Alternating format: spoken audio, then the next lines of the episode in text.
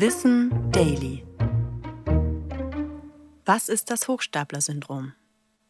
Bei diesem psychologischen Phänomen haben Betroffene massive Selbstzweifel hinsichtlich ihrer eigenen Fähigkeiten und Leistungen. Sie glauben, dass sie ihren Erfolg nicht verdienen und dass andere sie überschätzen. Trotz offensichtlicher Beweise für ihre Fähigkeiten sind diese Menschen überzeugt, dass sie sich ihren Erfolg erschlichen haben. Sie glauben, dass dieser Erfolg Ergebnis von Glück, Zufall oder der Überschätzung durch andere ist.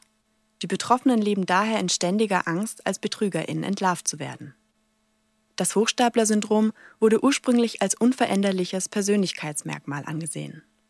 Neuere Studien betrachten es mittlerweile als Reaktion auf bestimmte Stimuli und Ereignisse. Dabei wird das Syndrom nicht als psychische Störung gesehen. Trotzdem scheinen bestimmte Personengruppen anfälliger für das Syndrom zu sein.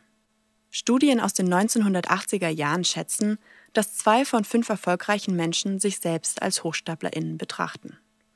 Andere Studien besagen, dass 70 Prozent aller Menschen sich unter bestimmten Umständen als solche fühlen. Zu den Ursachen zählen PsychologInnen ein leistungsabhängig geprägtes Selbstwertgefühl. Wenn Betroffene sich nur wertvoll fühlen, wenn sie etwas leisten, begünstigt dies das Hochstapler-Syndrom.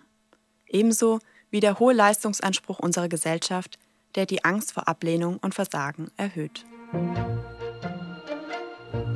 Ich bin Anna Germeck und das war Wissen Daily, produziert von Schönlein Media.